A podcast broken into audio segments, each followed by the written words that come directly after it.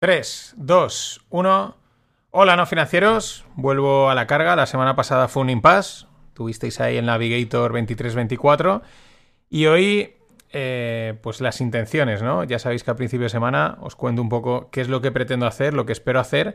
Pero aparte, pues voy incorporando algo. Voy a hablaros de, la plaga de My Investor. Antes de eso, eh, pues os cuento el plan. Nada, dos podcasts. Mmm, al menos, y casi seguro, ya digo. Luego, si llegado el jueves mm, tengo tiempo y me sale, pues igual saco algo más. Pero si no, eh, dos podcasts voy a publicar esta semana. El primero, que va a ser mañana, un buen FinPix eh, típico, con mezclita de un variado de noticias recopiladas, de estas divertidas, financieras. Eh, es verdad que suelo dejarlo para final de semana, pero he dicho, bueno, vamos a empezar fuertes.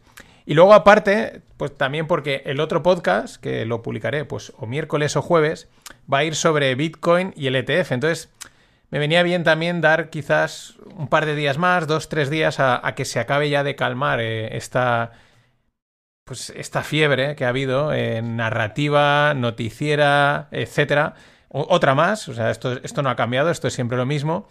Y pues bueno, para comentar un poco el, antes y el después de este del, de, la, de la aprobación, perdón, del, del, famoso, del famoso ETF de Bitcoin físico, ¿no? O de los ETFs porque han sido como 11 o 12. Así que este es el plan para esta semana. Mañana un FinPix y luego miércoles o jueves, eh, pues bueno, un análisis en, frío de, de, lo que ha pasado y lo que está pasando con, con el ETF de Bitcoin. Eh, te recuerdo, eh, los podcasts eh, o el vídeo, pues solo al completo, full, únicamente en la newsletter, ¿vale? Allí puedes escuchar o ver el episodio sin salir del correo, sin salir del navegador. está muy bien. Y sin publicidad y sin costes. O tienes que suscribirte y así lo recibes, ¿vale? ya os digo que pues en Evox, en, en Spotify, en YouTube, por lo que subo son un corte, ¿vale? Un corte así. Este lo, este lo he subido completo porque también hace promo, pero, pero el sitio es la newsletter. Y bueno, voy con la plaga de My Investor, ¿no? Eh, la verdad es que es una idea que llevaba un tiempo rondándome, ¿no? una, pesquisa, por así decirlo, me llevaba ahí dando, está diciendo, mm, aquí hay algo, ¿no? Y ayer eh, Bitácora, ya sabéis, Israel, pues, pues disparaba, ¿no? Él, siempre estaba disparando en Twitter y, disparaba ya en esa línea y yo me uní, ¿no? Eh, ¿A qué me refiero? Pues a la, posible eh, relación entre las cuentas inversoras de Twitter y MyInvestor. Las cuentas inversoras me refiero a, una plaga que ha habido en los últimos 24 mm, meses ¿no? y, que, no para de cuentas del tipo policía inversor, enfermero inversor, treintañera inversora, ciclista inversor, eh, inversor, hay uno que es inversor tractoriano, en fin, eh, de ese estilo, ¿no? Todas con un, mm, con un mismo estilo de, de, escritura, con una misma línea, ¿no? Había una sospecha generalizada, eh, o la sospecha generalizada era y es que, provenían de una famosa cuenta nudista, eh, o, de, un, de, un, grupito de cuentas, ¿no? Pero yo ante tal plaga, porque era ya descomunal, pues empecé a pensar que quizás eran demasiadas para provenir de una única fuente, ¿no? Que quizás alguien más eh, se había sumado a esta moda. Tampoco descarto que una parte sean trolls, eh, trolls puros que digan, ahora verás, voy a crearme yo eh, el carpintero inversor y voy a empezar aquí a hacer el imbécil, porque seguro que hay algunas que son auténticos trolls y chapó para esos, ¿no? Pero decía, hay demasiadas, hay muchas para que provengan de un único o de una única cuenta, ¿no? De un único individuo o grupo de individuos, ¿no? Que están todos en el mismo ajo. Y entonces es ahí cuando eh, salta la, sospecha salta a My Investor, ¿no? Que es como, como apuntaba Bitácora yo también.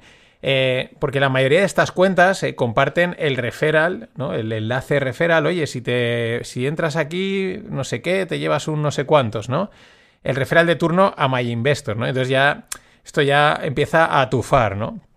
Vaya por delante, que, que, es una buena estrategia de marketing, ¿no? O sea, es una, o una estrategia más el, bueno, pues crear una serie de cuentas que apunten todas a un mismo sitio y que te promuevan algo. Este funciona, es perfecto, salvo que te pillen con el carrito de los helados. Y En este caso, porque mm, hablamos de una empresa de inversión que lo que está haciendo es utilizando cuentas, eh, o estaría haciendo, eh, con una cultura financiera superficial, ¿no? Ya digo, una cosa es la estrategia, que puede estar muy bien, y otra cosa es que eh, mm, los que se supone que hablan de cultura financiera y que tienen que también educar, porque etcétera, pues están también promoviendo pues una cultura financiera superficial, vacua, mala, pobre, en fin, una mierda, ¿no? Este sería un ejemplo más de algo que he comentado muchas veces. Eh, los bancos, los brokers y las plataformas de inversión les interesa una cultura financiera limitada. ¿Vale? O sea, ellos les interesan, todos tienen sus programas, sus webs, sus cursos de cultura financiera para enseñar a la gente, pero hasta un punto. O sea, hay un límite, eh, un límite de conocimiento justito, el justo y necesario para, para envalentonar al incauto, para que se, confíe eh, y confíe y, invierta, pero no más allá, porque si el incauto pasa la línea y continúa aprendiendo, pues entonces eh, la tarea de vender productos financieros se vuelve muy complicada y con muchísima fricción, porque la gente sabe y te dice, por qué no haces esto? ¿Y por qué no tal? Pues quiero que me ofrezcas esto, pues eso no lo tengo, ¿no? Y sin embargo, de otra manera, eh, los, llevas hasta un punto en el que es perfecto, ¿no? Y, esa es la, eso es lo que está pasando, ¿no? Vamos, lo que llevo diciendo desde hace mucho tiempo, que, que Fintuit is dead, ¿no? Eh, Fintuit está muerto y, o lo que es lo mismo, pues la cultura financiera está muerta. Quizás lo ha estado siempre, ¿no? Eh, no, va más allá de esa línea y, esa es una pena. Se la han cargado, entre unos y otros, ¿eh? No son solo culpables la, eh, pues estas cuentas o estos interesados que he dicho, sino pues también otra gente, ¿no? En general se le han cargado, no, no va más allá, la han dejado en un nivel de preescolar. Sí, hay cultura financiera, sí, pero de nivel preescolar. De ahí no pasa, ¿no?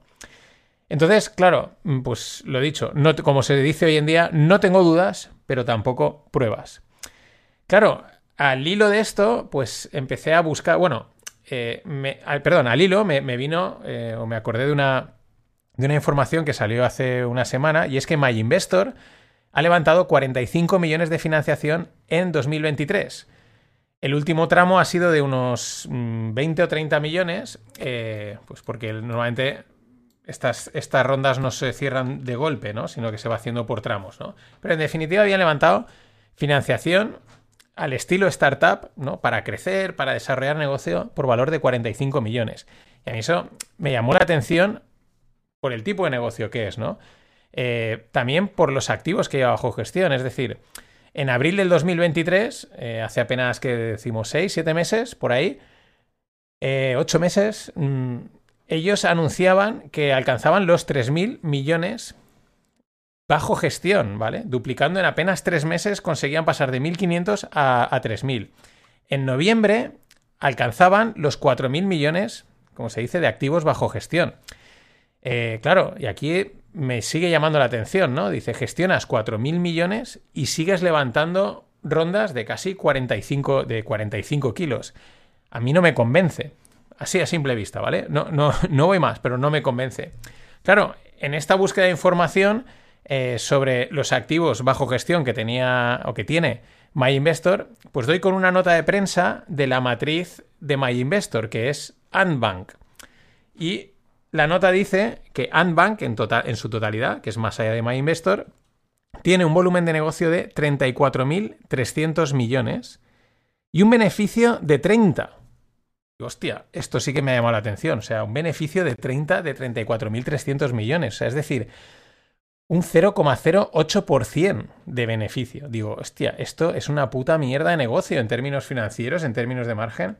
Eh, un 0,08% es o sea, es, de risa. O sea, mm, y me imagino que MyInvestor, eh, la filial, ¿no? O sea, que está dentro de Anbank, pues los tiros de los márgenes irán por ahí. ¿Quién cojones invierte en esa mierda de negocio, no? Claro, esto comparándolo con la distribución, es decir, con los supermercados, con los Mercadona, con los Carrefour, que ya, ya tienen márgenes súper estrechos, o sea, ganan, tienen un margen pequeñísimo eh, y de beneficio, el beneficio neto es alto en, en, la cifra, pero en el porcentaje pues es bastante bajo. Pero claro, estos Mercadonas o Carrefours, o sea, el negocio de la distribución, al lado de este negocio que nos están pintando, eh, son la leche. O sea, porque eh, MyInvestor, o sea, perdón, MyInvestor, Bank 0,08% de beneficio, digo, hostia, esto de verdad es, un negocio muy, muy pobre, ¿no? Es verdad que probablemente esté sometido a pocas pérdidas, ¿no? no, mm, digo eh, la parte de negocio, pero no sé, claro, normal que necesites levantar pasta, pero no, no es bueno, ¿no? No huele bien. Esto me lleva a dos conclusiones. La primera, eso de invertir con comisiones bajas no es viable a largo plazo. Me refiero que no es viable para las empresas de inversión, para las que viven de, gestionar inversiones. O sea, esto de las comisiones bajas no es viable. Y si no es viable para ellos, tampoco lo va a ser para nosotros por tres, por tres opciones, por tres posibilidades. La primera, que acaben cortando el servicio por poco rentable. Dicen, oye, aquí no se gana suficiente dinero y esto hay que cortarlo, con lo cual te cortan el invierte con bajas comisiones, bla, bla, bla.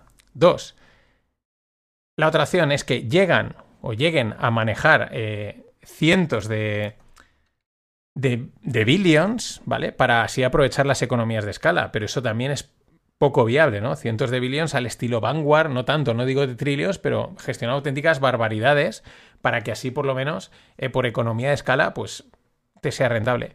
¿O cuál es la tercera opción? Que suban las comisiones, que en algún momento empiecen a subir comisiones. Y aquí me viene la segunda conclusión que quizás esa es la estrategia que están siguiendo este tipo de empresas. Al igual que han hecho muchas tecnológicas como Airbnb o Uber, que, ¿cuál ha sido su estrategia? Pues primero, precios muy competitivos, agresivos eh, y mucho marketing, muchísimo. ¿Para qué? Pues para ganar marca, cuota de mercado, para, bueno, para hacerse muy fuertes, ¿no? Y una vez se han hecho fuertes, una vez tienen un posicionamiento, el cliente ya va, se le reconoce, etcétera, en ese momento empiezan a subir las tarifas, ¿no? Lo ha hecho Uber, lo ha hecho Airbnb, lo hemos comentado aquí, en los que ya eh, pues eh, compite en precio Airbnb con hoteles y compite en precio o incluso son más caros los Ubers que los taxis y lo mismo, Airbnb que los hoteles y otras cosas y otro tipo de negocios que han, que han pululado en los últimos años, ¿no? Y quizás probablemente eh, la estrategia de estas nuevas empresas de inversión vaya por, vayan por, por ahí, ¿no? precios muy bajos durante mucho tiempo, levantar rondas para hacerse grande y crecer y luego probablemente subida de, de comisiones. En fin, sea como sea, FinTweet is dead. Mucho cuidado con las cuentas inversoras. Hasta mañana.